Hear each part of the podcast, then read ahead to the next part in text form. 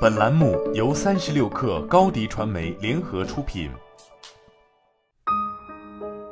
本文来自三十六氪编译组。你也许已经对自己从事的工作忍无可忍了，但是却因为生活所迫，不得不勉力为之。愤而辞职当然不是解决问题的办法，因为我们还要继续生活。但是你可以考虑把尽可能多的时间掌控在自己手里。让自己的生活稍微惬意一些。你一定好奇我说的是什么意思，好吧？我是说，不要让你的工作完全毁了你的生活。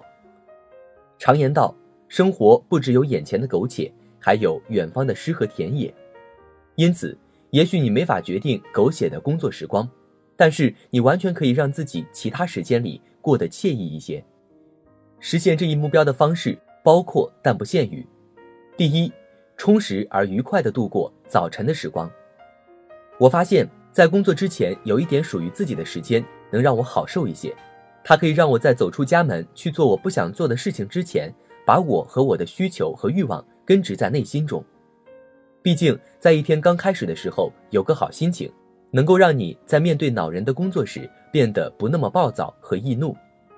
因此，早晨我一般会喝咖啡、冥想、锻炼。阅读或写作，和我的猫一起玩。你做什么并不重要，只要你觉得在一整天开始之前，在非工作环境中找到了自我就好。通常情况下，当我起床晚了，赶着去上班，不得不花八个小时做自己不喜欢的事情之后，才能有属于自己的时间时，我感觉生活简直糟糕透顶。这让我想到了另一件非常重要的事情。第二，掌控自己的午餐时间。你可以活动一下，四处走走，呼吸点新鲜空气，或者去去咖啡店读本书，再或者和朋友打个电话见个面，就像早晨的时光一样，你做什么远没有你为什么要这么做重要。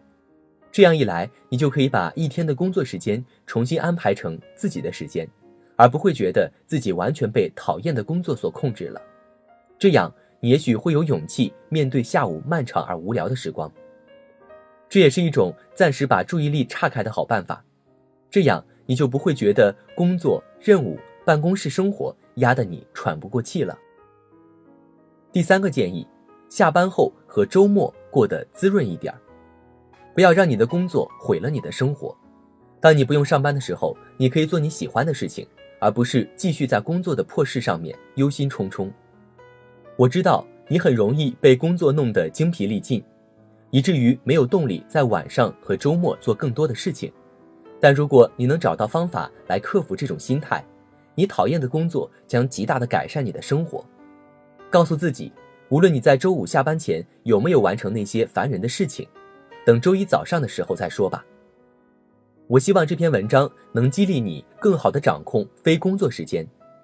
下面我就要告诉你们一些不应该做的事。我怀疑你们中的一些人可能会被这些不应该做的事所困扰。不要把你宝贵的非工作时间用在漫无目的的玩手机上，最好控制自己玩手机的习惯，否则它会毁了你。你可能已经玩手机上瘾了，但是你是不是争点气，过点更有意义的生活呢？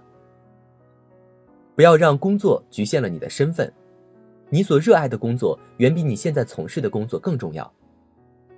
不要陷入一种“我永远被困在这里”的心态。你可以考虑制定一个计划，摆脱你讨厌的工作，然后重新从事一份你不那么讨厌的工作。记住制定计划，然后坚持按照既定步骤实现目标。